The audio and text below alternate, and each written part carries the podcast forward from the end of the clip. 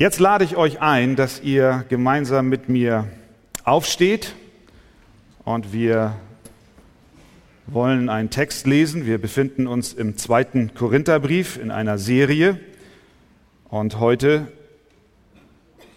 kommen wir zu Kapitel 2 und lesen dort von Vers 12 bis Vers 17. 2. Korinther 2, 12 bis 17. Als ich aber nach Troas kam, um das Evangelium von Christus zu verkündigen, und mir eine Tür geöffnet war im Herrn, hatte ich gleichwohl keine Ruhe in meinem Geist, weil ich meinen Bruder Titus nicht fand, sondern ich nahm Abschied von ihnen und reiste nach Mazedonien. Gott aber sei Dank, der uns alle Zeit in Christus triumphieren lässt, und den Geruch seiner Erkenntnis durch uns an jedem Ort offenbar macht. Denn wir sind für Gott ein Wohlgeruch des Christus unter denen, die gerettet werden und unter denen, die verloren gehen. Den einen ein Geruch des Todes zum Tode, den anderen aber ein Geruch des Lebens zum Leben. Und wer ist hierzu tüchtig? Denn wir sind nicht wie so viele, die das Wort Gottes verfälschen, sondern aus Lauterkeit von Gott aus reden wir vor dem Angesicht Gottes in Christus. Lasst uns beten zusammen. Herr, dies ist dein Wort und es hat die Wahrheit zum Inhalt. Es ist die Wahrheit. Und wir bitten nun, dass du durch deinen Heiligen Geist uns erklärst, was diese Worte zu bedeuten haben. Öffne du unsere Herzen. Amen. Amen. Nehmt gerne Platz. Paulus bekam Nachricht, dass in der Gemeinde in Korinth große Probleme herrschten. Deshalb schrieb er ihnen einen Brief, in dem er sie ermahnte, und zurechtwies. Diesen Brief, den schrieb er unter Tränen, wie er uns in Kapitel 2 einige Verse zuvor berichtet. Das Problem in der Gemeinde war, dass dort ein Mann oder eine Person in offensichtlicher Sünde lebte, in der Sünde verharrte. Dabei war die Gemeinde zu spalten und die Korinther an sich nichts unternahm. Paulus forderte sie auf, in diesem Tränenbrief Disziplinarmaßnahmen einzuleiten. Und nun war der Apostel sehr gespannt. Wie würde jetzt die Gemeinde diesen Ermahnungsbrief aufnehmen? Es gab nur zwei Möglichkeiten. Entweder sie würden sich innerlich von ihm noch weiter entfernen, diesen Brief ablehnen, oder aber sie würden ihn mit offenem Herzen in Empfang nehmen, seinem Rat folgen und entsprechende Schritte einleiten. Paulus war äußerst gespannt, wie wohl diese Gemeinde, die er selbst gegründet hat, nun reagieren würde. Und deswegen sandte er seinen Mitarbeiter Titus nach Korinth, damit dieser vor Ort schaut, wie es denn dort geht. Und er verabredete sich offensichtlich im Norden der heutigen Türkei in einer Stadt namens Troas, um dort Titus zu treffen und die Informationen in Empfang zu nehmen, wie die Korinther denn nun den Brief aufgenommen haben. Und da befinden wir uns. Er schreibt in Vers 12. Als ich aber nach Troas kam, ist auf der anderen Seite des Ägäischen Meeres, auf der anderen Seite gegenüber von Griechenland. Als ich aber nach Troas kam, um das Evangelium von Christus zu verkündigen und mir eine Tür geöffnet war im Herrn, hatte ich gleichwohl keine Ruhe in meinem Geist, weil ich meinen Bruder Titus nicht fand. Sondern ich nahm Abschied von ihnen und reiste nach Mazedonien. Es gab in Troas eine offene Tür. Das bedeutet, es gab für den Apostel die Möglichkeit, das Evangelium zu verkündigen. Er hätte dort mit großem Erfolg das tun können, was er so sehr liebte zu tun, nämlich zu predigen. Und dennoch fand er keine innere Ruhe, dort zu bleiben. Denn Titus war nicht gekommen.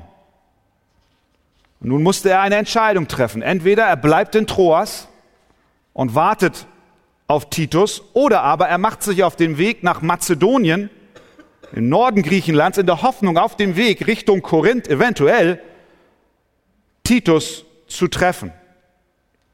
Er entschied sich, nach Mazedonien zu gehen und die Stadt zu verlassen. Warum tat er das? Weil ihm die Korinther so sehr am Herzen lagen. Er liebte sie. Und das, obwohl sie ihm feindlich, mitunter ja fast aggressiv gesinnt waren. Sie verleumdeten ihn. Sie warfen ihm vor, er würde nicht zu seinem Wort stehen. Sie stellten seine Autorität als Apostel in Frage. Ja, wer bist du denn überhaupt, dass du uns was zu sagen hast? Und obwohl sie ihn verleumdeten, liebte er sie dennoch so sehr, dass er eine von Gott geöffnete Tür, eine von Gott beglaubigte Arbeit in Troas zurückließ, um sich auf den Weg zu machen und zu hören, wie sie auf seinen Tränenbrief hin reagiert haben. Was ist das für eine Liebe zu den Gläubigen? Was für eine Sehnsucht hat sein Herz erfüllt? Mögen auch wir eine solche Hingabe zum Volk Gottes, zur Gemeinde Jesu Christi haben. Mögen auch wir uns so sehr mit der Braut Jesu, der Gemeinde, identifizieren, wie es der Apostel in diesem Fall als Vorbild für uns auch tat. Der Plan war also gut durchdacht, Titus in Troas treffen, aber erstens kommt es anders und zweitens, als man denkt. Manchmal werden auch wir daran gehindert, eine von Gott geöffnete und gegebene Gelegenheit wahrzunehmen, weil wir innerlich keinen Frieden haben. Es ist interessant, wie der Apostel uns in sein Herz blicken lässt, wie er innerlich kämpfte, wie sein Herz in Bedrängnis geriet. Später schreibt er dann, als er dann in Mazedonien ankam, war die Bedrängnis immer noch da bis zu dem Moment, als Titus dann kam. Dieser Mann war voll und ganz in seinem Dienst aufgegangen für die Gemeinde. Und er fand keinen Frieden. Er fühlte sich nicht frei, dort zu bleiben. Du kennst das auch. Du hast über eine Sache keine Ruhe im Geist, in deinem Innern. Und der Ratschlag, glaube ich, hier auch aus diesem Text ist der, lebe immer aus dem Wort und aus dem Gebet und aus der Gemeinschaft mit Jesus, dann wird er dein Herz auf ganz unspektakuläre Weise führen. Paulus hörte keine Stimme, sondern er folgte, was in seinem Herzen war. Wenn wir nahe mit Jesus leben, dann beherrscht er unser Herz und unser Gedanken und unsere Wünsche. So hat es auch Nathan bezüglich des Tempelbaus zu David gesagt, alles, was du in deinem Herzen hast, das tue, denn der Herr ist mit dir. Und dennoch, glaube ich, kämpfte der Apostel mit der Frage, ob die Entscheidung, Troas zu verlassen, denn nun die richtige ist. Und wir hätten verstehen können, wenn er auch hier ein bisschen mehr gejammert hätte und gesagt hätte, wie schwer ihm diese Entscheidung fiel. Aber stattdessen dankt er Gott. Denn Gott steht auch über unsere Enttäuschungen. Wichtiger als unsere Gefühle und Erfolge im Dienst ist doch die Erkenntnis, die uns der Apostel dann in Vers 14 mitteilt. Was sagt er dann? Schaut rein. Gott aber sei Dank, der uns alle Zeit in Christus triumphieren lässt. Die widrigen Umstände, die schwierigen Entscheidungen halten den Aposteln nicht ab, Gott zu danken. Er benutzt hier dieses Wort triumphieren. Gott sei Dank, der uns alle Zeit in Christus triumphieren lässt. Dieses Wort stammt aus der damaligen Sprache und bezieht sich darauf, wenn römische Feldherren von ihren Feldzügen siegreich zurück in die Stadt kamen. Dann gab es einen sogenannten Triumphzug. Vorneweg der General, der den Krieg, die Schlacht gewonnen hat, in einem goldenen Wagen. Hinten an seine Soldaten und ganz hinten waren dann die Gefangenen, die er genommen hat. Wahrscheinlich kam er zurück und hat Länder für Rom eingenommen, Städte erobert. Und das ist das Bild, das ist ein Triumphzug. Der Apostel sagt jetzt hier, wir sind in diesem Triumphzug. Gott sei Dank, der uns in Christus alle Zeit triumphieren lässt. Was macht der Apostel mit diesem Bild deutlich? Das Erste, was er hier uns mitteilt, ist, dass Jesus der große Sieger ist. Gott aber sei Dank, der uns alle Zeit in Christus triumphieren lässt. Christus hat den großen Sieg, den größten Sieg errungen. Das ist das Bild. Christus ist der, der dem Triumphzug vorangeht. Er ist der, der im goldenen Wagen sitzt und sein Heer und seine Gefangenen mit sich führt. Im Triumph in die Stadt hinein. Wo hat Christus die große Schlacht geschlagen? Sie fand am Kreuz von Golgatha statt. Durch seinen Tod und durch seine Auferstehung hat er über alle seine Feinde triumphiert. Dort hat er der Schlange den Kopf zertreten. Er ist der große General, der siegreich aus dem Kampf zurückkehrt. Zwischenzeitlich sah es nicht so aus, als ob er die Schlacht gewinnen würde. Nachher feiern wir das Abendmahl und wir erinnern uns daran, wie schwer dieser Weg war und wie hart es für ihn war. Er war verlassen, er war allein, er war verachtet, man verbarg das Angesicht vor ihm, er wurde geschlagen und gemartert, er sah aus wie ein Besiegter. Aber genau in diesem Moment gewann er die alles entscheidende Schlacht. Als die Sonne sich verfinsterte und der Herr alle Sünde auf sich nahm, da triumphierte er. Er hat seine Feinde besiegt. Er ist der Sieger. Er triumphiert. Das ist, was der Apostel Paulus uns in Kolosser 2 mit diesen Worten sagt. Er hat die gegen uns gerichtete Schuldschrift ausgelöscht und hat sie aus dem Weg geschafft, indem er sie ans Kreuz heftete. Und was passierte dann? Vers 15. Als er so die Herrschaften und Gewalten entwaffnet hatte, Kampf, stellte er sie öffentlich an den Pranger und triumphierte über sie an demselben. Das ist dasselbe Wort. Er triumphierte. Er besiegte die Herrschaften und die Gewalten. Er hat den größten Feind, den Satan, die Sünde, den Tod am Kreuz besiegt. Und daran erinnert uns der Apostel. Christus ist der Feldherr. Er hat die Schlacht geschlagen. Er geht voran. Er ist der Sieger. Deswegen sei Gott alle Zeit Dank, auch in unserer Bedrängnis. Auch wenn wir schwierige Entscheidungen zu treffen haben. Auch wenn ich mich entscheiden muss, Troas, Mazedonien, die Arbeit oder jene Arbeit, Gesundheit oder Krankheit, all die Dinge, die auf uns einwirken. Gott aber sei alle Zeit Dank, der uns in Christus triumphieren lässt. Weil Christus der Sieger ist. Amen. Er ist der Sieger.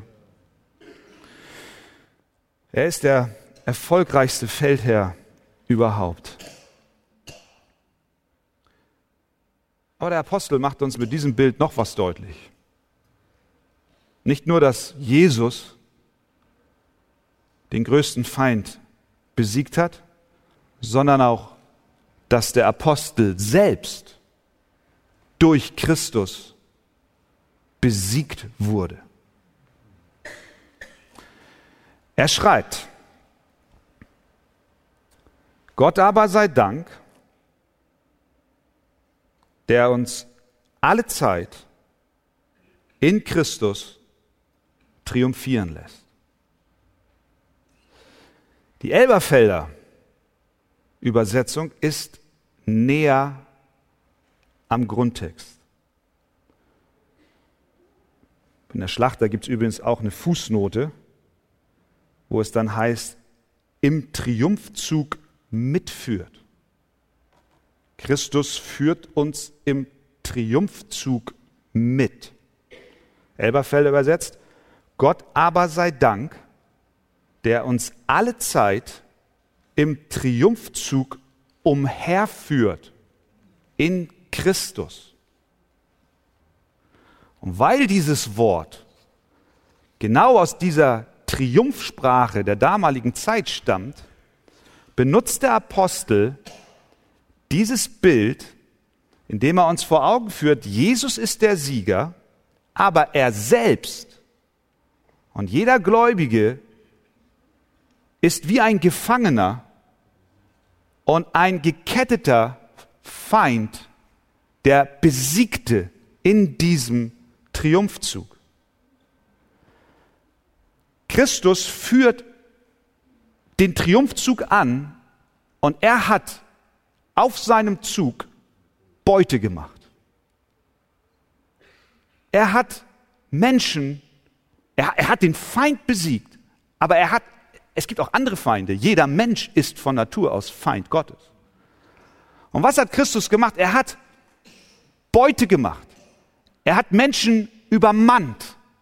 Er hat sie überwältigt. Er hat unsere Ablehnung gegen ihn überwunden.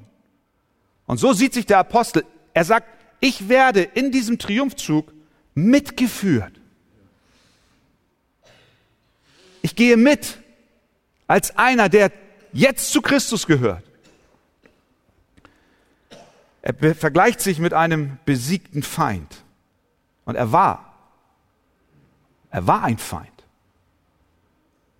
Er hatte Jesus verfolgt. Er war wirklich ein Feind. Er hat die Gemeinde bis aufs Blut verfolgt. Bis zu dem Moment, als der Herr ihm begegnete auf dem Weg nach Damaskus. Könnt ihr euch erinnern? Und deswegen sagt er, ich bin einer, der von Christus im Triumphzug mitgeführt wurde. Er wurde ein Knecht Jesu Christi. Er wurde von seiner Sünde überführt und zum Glauben geführt. Ihm wurde vergeben. Er wurde gerechtfertigt. Er wurde ein freudiger Diener des größten Generals, der jemals gelebt hat. Und nun schaut der Apostel voller Staunen und Dank die totale Wandlung seines Lebens an. Als Verfolger war er eigenmächtig und nach eigenem Plan dahingestürmt. Jetzt aber ist er als ein Leibeigener des Herrn Jesus Christus von Ort zu Ort mitgeführt. Christus ist der General, der Sieger. Paulus, jeder Christ, ist der, der übermannt wurde von dem wunderbaren Herrn. Und was lernen wir noch aus dem Bild? Dieser Triumphzug, in dem wir Teil sein dürfen und nun zu Christus gehören, findet alle Zeit statt. Es heißt, Gott aber sei Dank, der uns alle Zeit, hörst du das? Was heißt alle Zeit? Alle Zeit heißt immer, in jeder Minute, in jedem Augenblick wirst du mit Christus im Triumphzug mitgeführt. Das heißt, das ganze Leben des Apostels ist ein Triumphzug.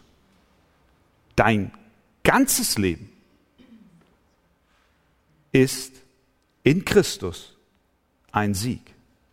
Das heißt,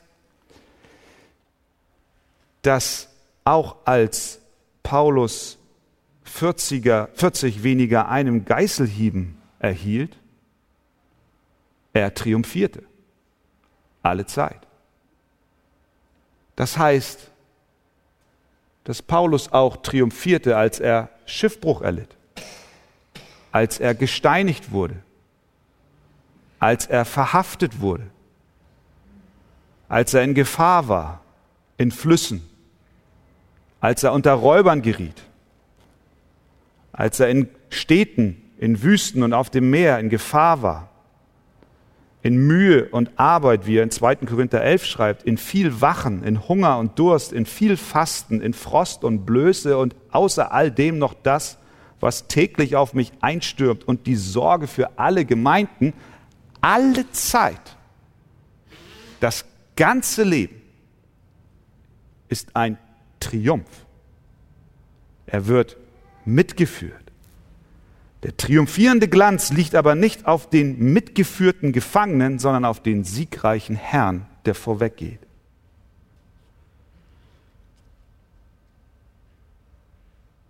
Nicht nur der Apostel war ein Feind Gottes. Und Gott hat nicht nur seinen Widerstand überwunden, sondern wenn du ein wiedergeborener Christ bist, kannst du von dir auch sagen, ja, Christus hat auch meinen Widerstand gebrochen. Nun sind wir Leibeigene Christi, seine Diener, seine Knechte. Ja, wir sind sein Ruhm. Verstehen wir das? Der General geht vorweg und er führt Gefangene heim. Nur er führt uns nicht zum Tod, sondern zum Leben. Hat Gott auch dich überwunden? Hat er dich auch aus dem Feindesland heraus gewonnen? Es gab eine Zeit, da wolltest du nicht, aber er hat dich willig gemacht. Er hat dich mit Seilen der Liebe gezogen und gerufen, du bist mein. Du gehörst, du gehörst zu mir. Jesaja 53 sagt, er wird die Starken zum Raube haben. Die Starken nimmt er zum Raube, die mit großem Widerstand sind für ihn kein Problem.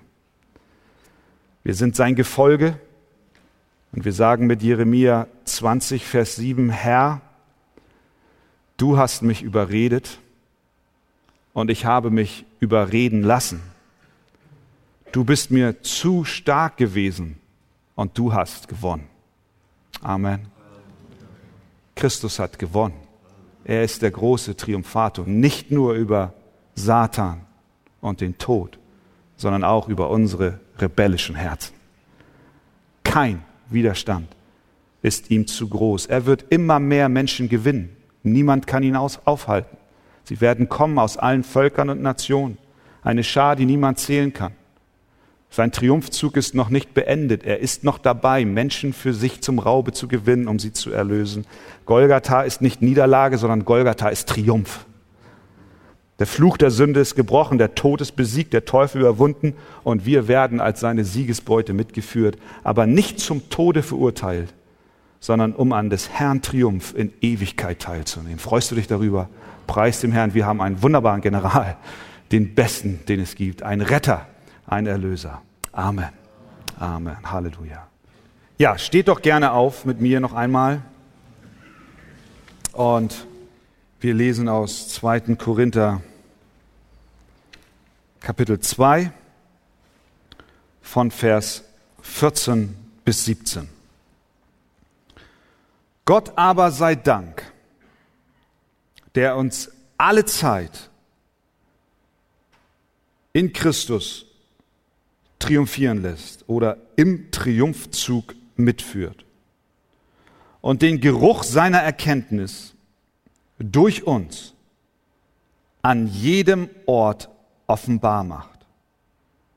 Denn wir sind für Gott ein Wohlgeruch des Christus unter denen, die gerettet werden und unter denen, die verloren gehen.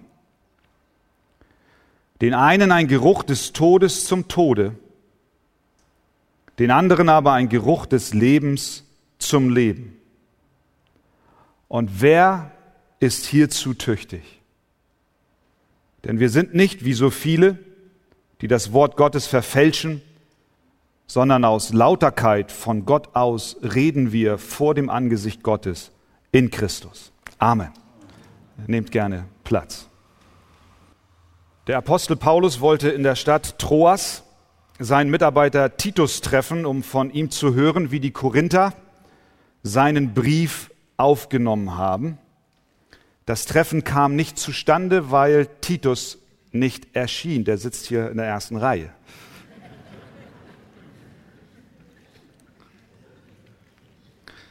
Also machte sich Paulus auf den Weg nach Mazedonien. Trotz Enttäuschung, dass die Pläne nicht zustande kamen, ist Paulus dankbar.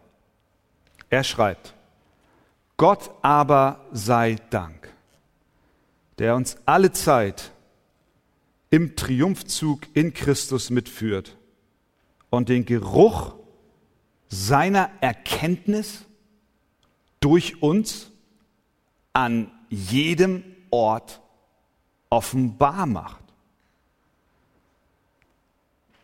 Was heißt denn das? Ein gläubiger Christ hinterlässt Spuren, ein Geruch,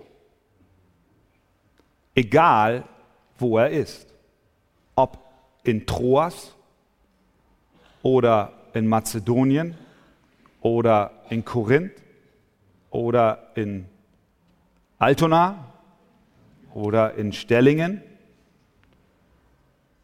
Die Erkenntnis, der Geruch der Erkenntnis Jesu Christi wird von uns an jedem Ort offenbar gemacht. Der Apostel stellt jetzt hier ein weiteres Bild uns vor Augen. Wir befinden uns noch in diesem Triumphzug, von dem er ja auch in dem Satz vorher geschrieben hat, nämlich, dass ein römischer General, wenn er eine eine Schlacht gewonnen hat, triumphalistisch in die Stadt nach Rom hineinkam und dort mit Ehren empfangen wurde, vorweg in seinem goldenen Wagen, hinterher die Armee, die mit ihm kämpfte und die Gefangenen, die er mitführte. Aber dann war dort noch etwas Wichtiges, nämlich es gab dort Priester, die Weihrauch nahmen und in solche Fässer packten und damit einen Geruch verbreiteten. Und Paulus, der uns eben noch erklärte, er wird im Triumphzug mit Christus mitgeführt, sieht sich jetzt als einer, der diesen Geruch in diesem Triumphzug verbreitet, der Weihrauch. Und nun war dieser Geruch ein und derselbe. Alle, die hinten ankamen, rochen es. Nur für die einen, nämlich für die, die siegreich die Armee bestückten, war es ein Geruch, des Lebens zum Leben. Es war angenehm, weil sie mit Ehren empfangen wurden, weil sie zum Sieger gehörten. Aber für die Gefangenen war es ein Geruch des Todes zum Tode, weil sie eigentlich auf dem Weg in die Arena waren. Es ist also derselbe Geruch, von dem Paulus spricht, den er selbst, den ein wiedergeborener Christ an jedem Ort von sich gibt. Dieser Geruch ist das Evangelium von Jesus Christus. Denn dieses Evangelium ruft zwei verschiedene Reaktionen hervor. Für einen ist es ein Geruch zum Leben und für einen anderen ist es ein Geruch des Todes zum Tode.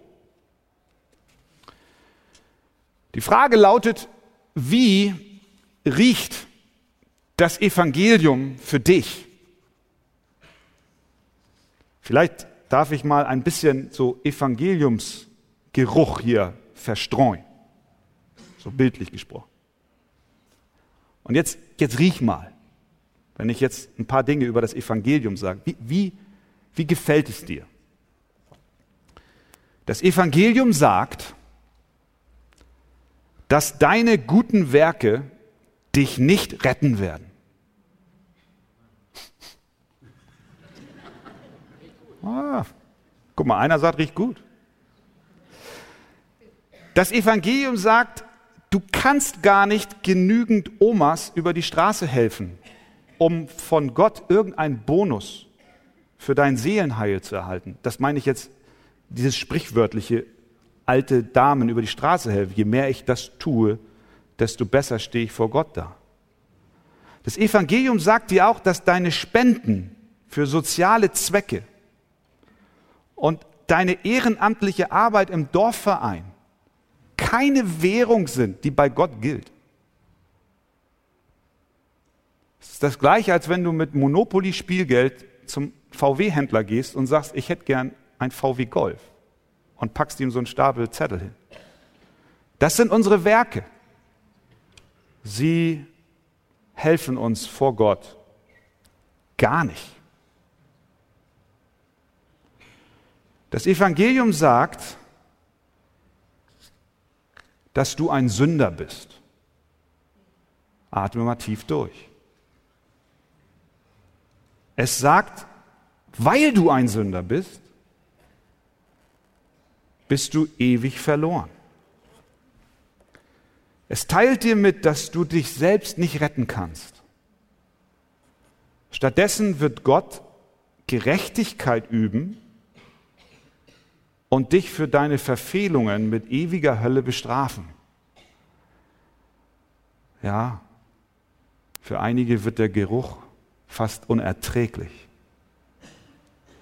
Die Botschaft des Evangeliums lautet, dass Jesus, der Sohn Gottes, am Kreuz für Sünder starb. Das Evangelium sagt dir, dass du dich selbst verleugnen musst und dass du im Glauben und im Vertrauen auf das, was Jesus für dich tat, dich zu ihm wenden musst und anerkennen musst, dass er für deine Sünden bezahlt hat und nun der Herr in deinem Leben ist.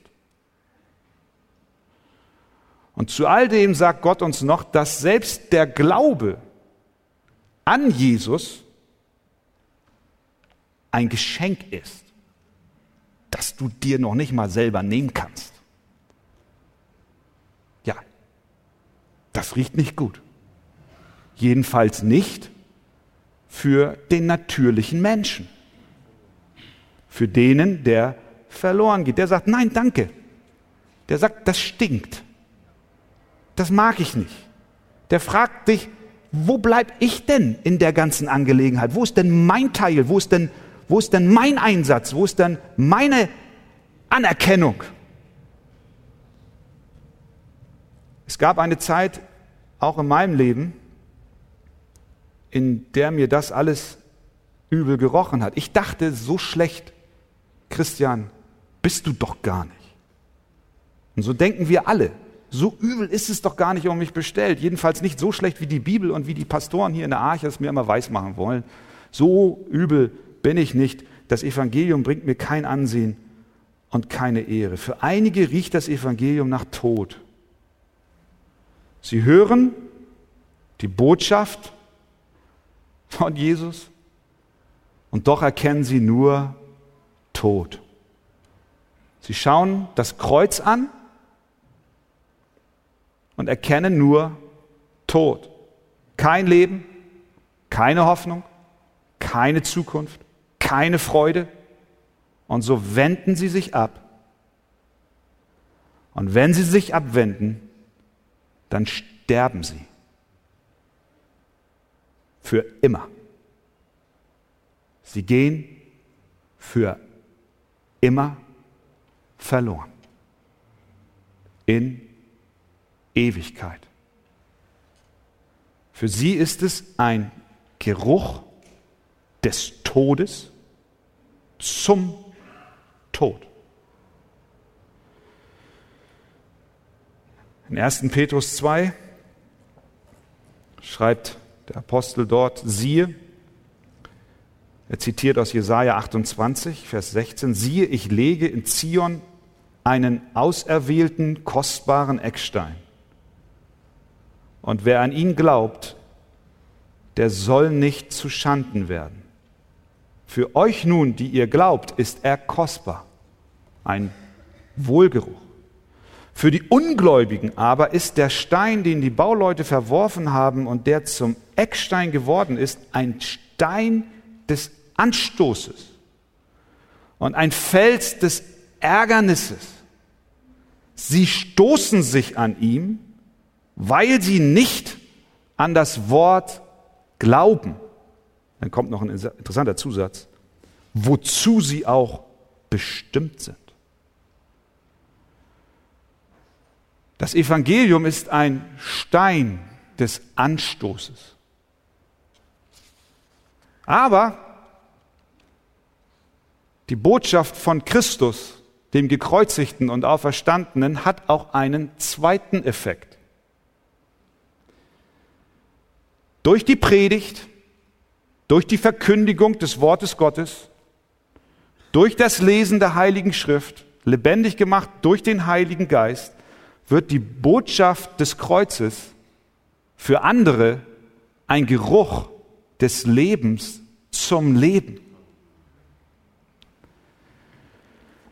Es wird zu einem gut riechenden Aroma. Es dringt tief hinein und es macht Appetit auf mehr. Es duftet kostbar. Solche Menschen riechen den Tod Jesu am Kreuz und nehmen ihn wahr als ein Aroma des Lebens. Sie erkennen in seinem Tod den Stellvertreter, den sie dringend brauchen, um zu leben. Sie erkennen in Christus den, der gekommen ist, um für sie zu sterben, um für sie den Sieg gegen die Sünde zu gewinnen und der sie mitnimmt als Beute in die ewige Herrlichkeit. Für sie ist das Evangelium frische Luft, Seelenheil, Wohltat, gut riechend. Und deswegen legen sie ihr Leben nieder, weil sie das erkennen Sie legen ihr Leben nieder. Sie, sie sagen, Herr, sei du mein Herr. Weil alles, was ich habe, ist nichts, ist tot im Vergleich zu dem Leben, das du mir gibst. In dem Tod und in der Auferstehung Jesu Christi. Sie wenden sich nicht von ihm ab. Sie glauben ihm, sie vertrauen ihm, sie nehmen ihn an und deswegen leben sie für immer. Den anderen aber ein Geruch des Lebens zum Leben. Für sie gilt, wer an ihn glaubt, der wird nicht zu Schanden werden. Wenn es nun tatsächlich diese zwei Reaktionen auf das Evangelium gibt, dann müssen wir uns eine Frage stellen ist die Verkündigung des Evangeliums, ist unser Leben als wiedergeborener Christ, durch das wir Menschen aufmerksam machen auf unseren Erlöser und Retter Jesus Christus, ist das nicht eine äußerst ernsthafte Angelegenheit? Jeder Bote Jesu, jeder Christ muss wissen, dass durch seinen Dienst und sein Zeugnis eine Scheidung zwischen den Menschen entsteht. Es gibt keinen neutralen Grund. Es gibt keine entmilitarisierte Zone im geistlichen Sinn. Es gibt nur entweder ein Geruch des Lebens zum Leben oder ein Geruch des Todes zum Tode. Dazwischen ist nichts.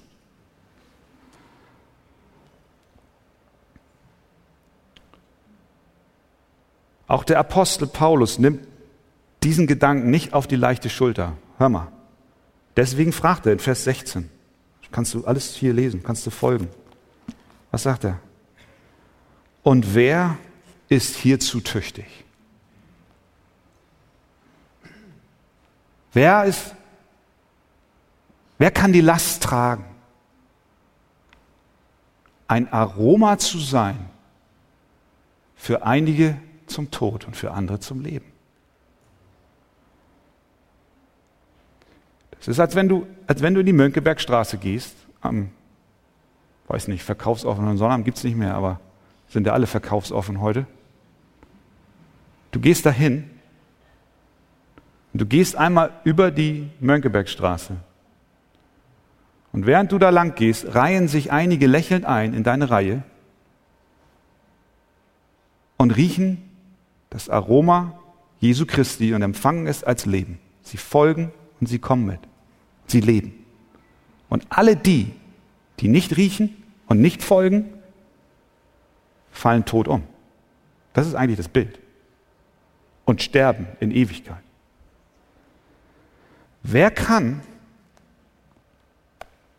diese Bürde tragen? Wer ist hierzu tüchtig? Die Antwort lautet implizit, niemand, keiner kann diese Last auf sich nehmen.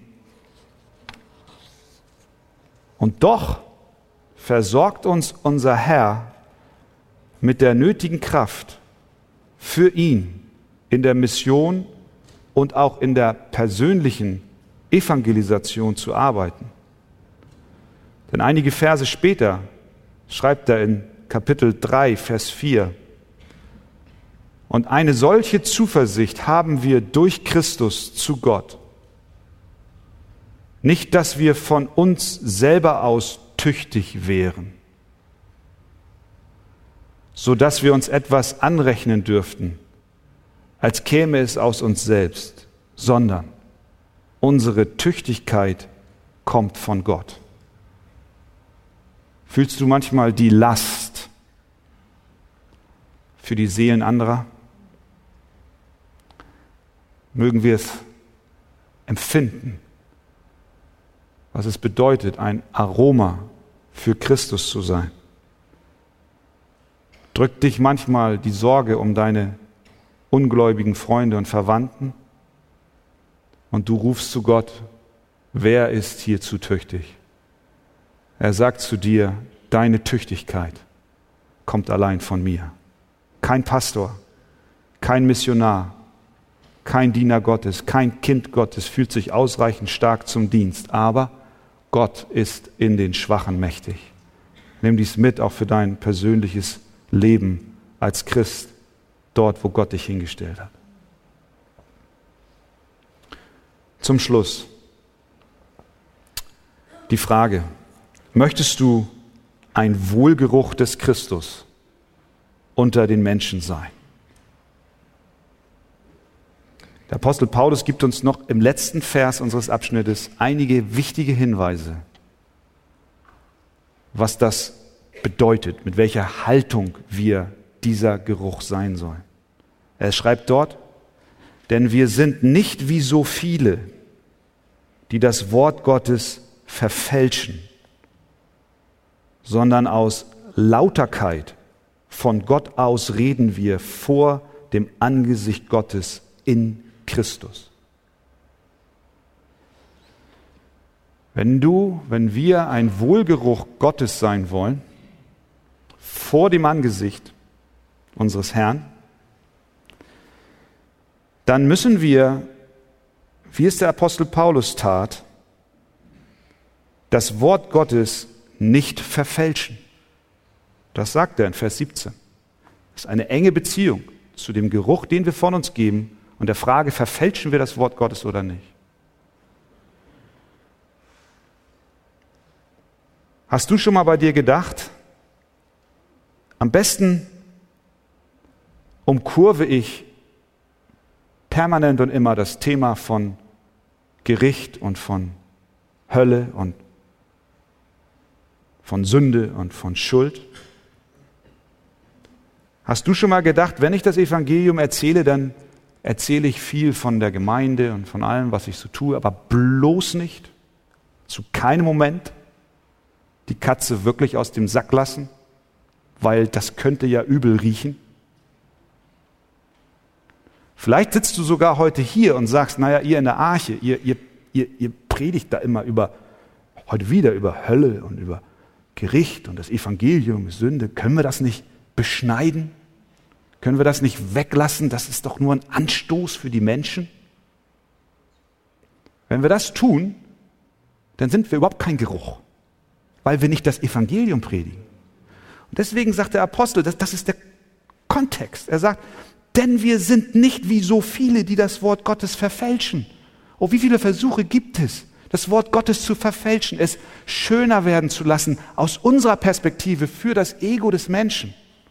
Wir helfen niemandem damit, wenn wir die Wahrheit nicht Wahrheit sein lassen.